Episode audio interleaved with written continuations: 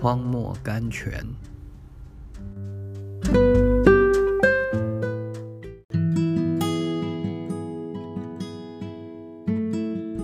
八月十八日，耶和华独自引导他。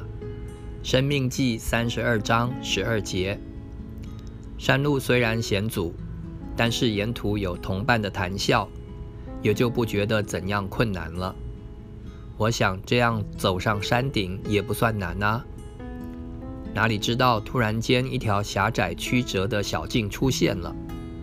那时主对我说：“我的孩子，这里你独自与我走吧。”我站立了，但是在我心的深处却带着信心答道：“主啊，愿你的旨意成就。”他握住了我弱小的手，接受了我的顺服。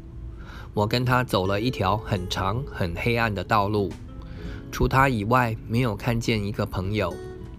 哦，他真温柔，他用温暖的手牵着我前进，对我说了许多激励的话语，在我耳边流露了他奇妙的爱情。不久，我也把我的忧愁和恐惧一一告诉了他，放放心心地依偎在他强壮的手背中。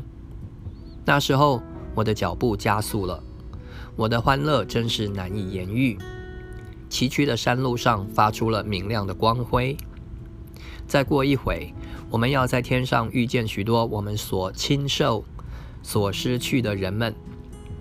但是在不能想象的狂喜、快活的歌唱、亲密的拥抱、旅程的回忆中，有一件事情最值得我们回忆的，就是。我们在黑暗中攀登狭窄的绝壁时，耶和华独自引导我们。Thank you.